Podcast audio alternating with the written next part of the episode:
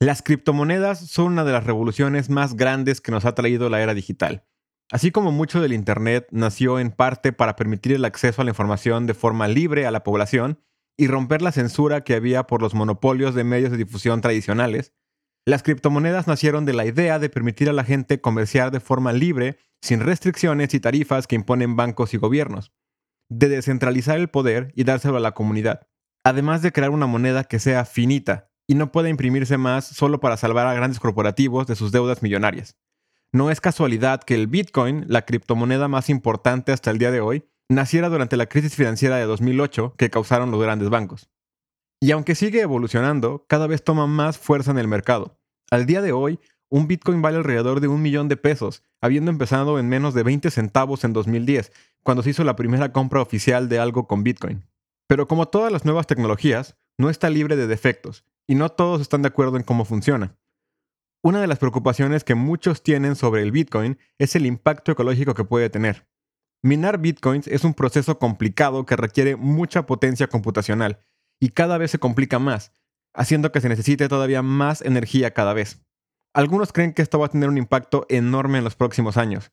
Otros dicen que de hecho es mucho menor el impacto de la banca tradicional. Esto es un dato nuevo sobre el Bitcoin.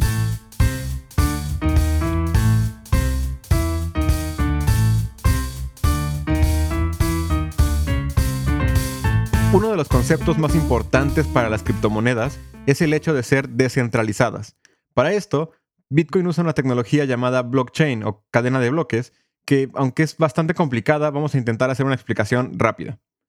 Cuando compras algo con Bitcoin, en vez de que esa transacción vaya a un solo banco para registrarla, va a una gigante red de individuos a la que cualquiera puede entrar que se dedican a autenticar transacciones. Estas personas pueden ver el registro público de todas las transacciones de Bitcoin que se han hecho en la historia y verificar que efectivamente tengas el dinero que dices tener. Las transacciones se van agrupando en bloques, como si fueran una gran hoja de Excel con toda la actividad de Bitcoin que ha pasado en los últimos minutos. Estos bloques tienen una clave única que los diferencia, como una especie de huella digital, y van formando una cadena de todas las transacciones que se han hecho para mantener un registro público. El truco es que cada bloque tiene también una copia de la clave del anterior, así cada uno va referenciado del último bloque. Si quisieras alterar alguno, tendrías que alterar todos los anteriores también. Además, cada que se agrega un nuevo bloque, se manda a todas las computadoras de la red, que tienen que revisar que no haya nada incorrecto. De todo este proceso, lo que gasta mucha energía y ha generado preocupación es justamente el paso de agregar un bloque nuevo a la cadena, que es lo que llamamos minar Bitcoin. Para poder agregar un bloque a la cadena, todos los mineros, entre comillas, compiten por adivinar cuál es la clave única de ese bloque a través de una especie de acertijos aritméticos muy complicados. El que logre encontrar la respuesta podrá agregar el próximo bloque a la cadena y se le recompensará con una cantidad fija de bitcoins que el sistema va a crear para darle por su trabajo. Y a este concepto de tener que trabajar para poder agregar un nuevo bloque y ganar recompensa se le llama prueba de trabajo, y es una de las bases de la seguridad de Bitcoin. Alterar el sistema llevaría tanto trabajo y tiempo que no valdría la pena. Estos acertijos son tan complicados que requieren mucho poder computacional y, por ende, mucha energía. Entre más poder computacional tengas, más oportunidades de resolver el acertijo tienes y más recompensa vas a poder obtener. Pero cuando se creó el Bitcoin, Satoshi Nakamoto, que es la persona o grupo de personas, no sabemos, responsable de hacerlo, tomó esto en cuenta y creó reglas para ajustarse a la evolución de Bitcoin. Los acertijos aritméticos están diseñados para que se agregue un bloque nuevo a la cadena más o menos cada 10 minutos en promedio, y la recompensa se corta a la mitad cada 210.000 bloques. Actualmente la recompensa es de 12.5 bitcoins por bloque, y se espera que el último bitcoin sea minado en el año 2140. Para poder mantener este flujo constante, sin importar cuánta gente entre a querer minar bitcoins, los acertijos se hacen más complejos entre más poder computacional tenga el sistema. Al principio, Cualquiera podía minar Bitcoin con su laptop sin mucho problema, pero conforme creció el interés y más gente se unía, aumentando el poder computacional de la red, los acertijos se ajustaron y subieron de dificultad. Para resolverlos, ya no era suficiente una simple laptop, sino que necesitabas una buena computadora con una tarjeta gráfica que pudiera soportar cálculos mucho más complejos. Hoy en día, para minar Bitcoin de una manera económicamente sustentable, se requieren equipos especiales llamados ASIC, que son mucho más potentes y mucho más costosos, valiendo más de 2 o 3 mil dólares cada uno. Estos equipos están diseñados únicamente para minar Bitcoin y tienen una vida útil de solamente un par de años, durante los que ocupan bastante energía no solo para operar, sino también para mantenerse a una temperatura adecuada y no dejar de funcionar. Cada segundo que uno no funcione es dinero perdido. El interés en Bitcoin es tanto que hay empresas que compran decenas de miles de estos equipos para tenerlos trabajando 24/7. Y para eso necesitan una cantidad impresionante de energía, con algunas de estas empresas reportando cuentas eléctricas de más de un millón de dólares por mes. Minar Bitcoin ocupa tanta electricidad que según el último reporte de Cambridge, los 123 terawatts hora que se ocupan anualmente en el mundo para esto son más que la energía completa que usan países enteros como los Emiratos Árabes Unidos, Pakistán o Irlanda, y es tanta como la energía que ocupa Noruega y Argentina. Y generar toda esta electricidad tiene una gran huella de carbono, ya que hasta el día de hoy la mayor parte de la energía en el mundo viene de la quema de carbón y combustibles fósiles, que afectan muchísimo el medio ambiente. Pero justamente en esto es en lo que están en desacuerdo quienes se dedican a minar Bitcoin de manera industrial. Para ellos, esto tiene que ser un negocio, así que entre menos gastos tengan, mejor. Y obviamente la energía es uno de sus costos más altos. Por eso, varios estudios han encontrado que hasta el 70% del gasto energético de minar Bitcoin proviene de energías renovables. Muchas de las grandes empresas están en lugares como Islandia, que tiene tanta energía geotérmica e hidroeléctrica que, de hecho, tienen un exceso de energía y es extremadamente barata. Justamente aquí, Empresas como Genesis Mining, que es la empresa más grande de minería de Bitcoin en el mundo, ya ocupa más electricidad solamente en su edificio que todas las casas de Islandia juntas. Soluciones como paneles solares y energía hidráulica también son frecuentes, y países como Canadá, que tienen bajos costos de electricidad, aprovechando el río Winnipeg, por ejemplo, además de temperaturas bastante bajas que ayudan a evitar que los equipos se sobrecalienten, están comenzando a recibir más interés en vez del país donde aún se concentra la mayor parte de la minería de Bitcoin, China, que tiene costos eléctricos bastante bajos, pero basa la mayor parte de su producción en la quema de carbón, que es la peor fuente posible.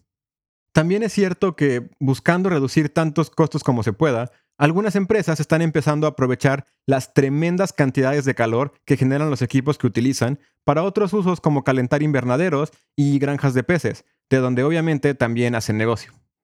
El problema es que entre más interés haya, más gente buscará entrar al negocio de minar bitcoins, más poder computacional va a haber, más complicadas serán las operaciones y más energía se va a necesitar para resolverlas. Aunque el tiempo también mejora la eficiencia de los equipos, haciendo que trabajen más con menos energía, esto también hace que la gente invierta en más equipos, aprovechando que ahora pueden correr más operaciones por el mismo costo.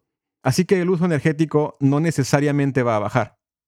Además de que está el problema de la basura tecnológica que se genera de las decenas de miles de computadoras con solo unos cuantos años de vida útil, que crece más y más entre más equipos existan y sean utilizados únicamente para minar Bitcoin.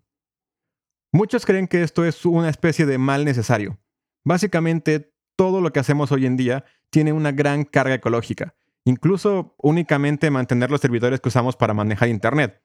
Y si mantuviéramos solo este sistema en vez de la banca tradicional, es posible que fuera más ecológico que mantener los cientos de edificios, la impresión de billetes, mantenimiento de cajeros automáticos, servidores de pagos electrónicos, etc. Pero si somos realistas, es poco probable que el Bitcoin se convierta en la única moneda del mundo, al menos en un futuro cercano.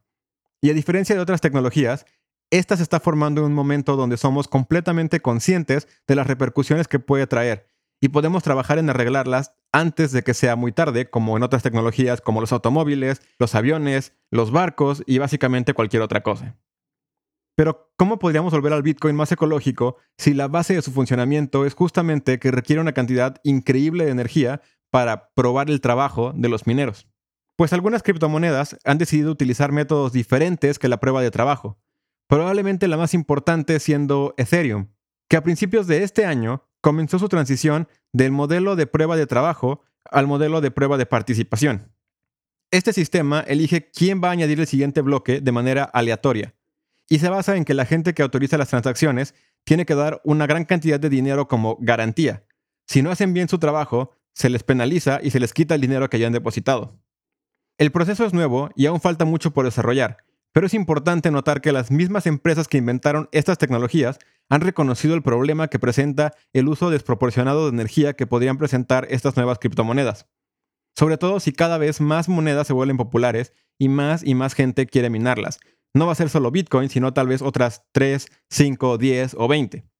Y tenemos que recordar que las energías renovables tampoco son libres de ningún problema. Islandia, por ejemplo, ha llegado al punto en el que construir más presas para potenciar más minería de Bitcoin pondría en peligro su ecosistema.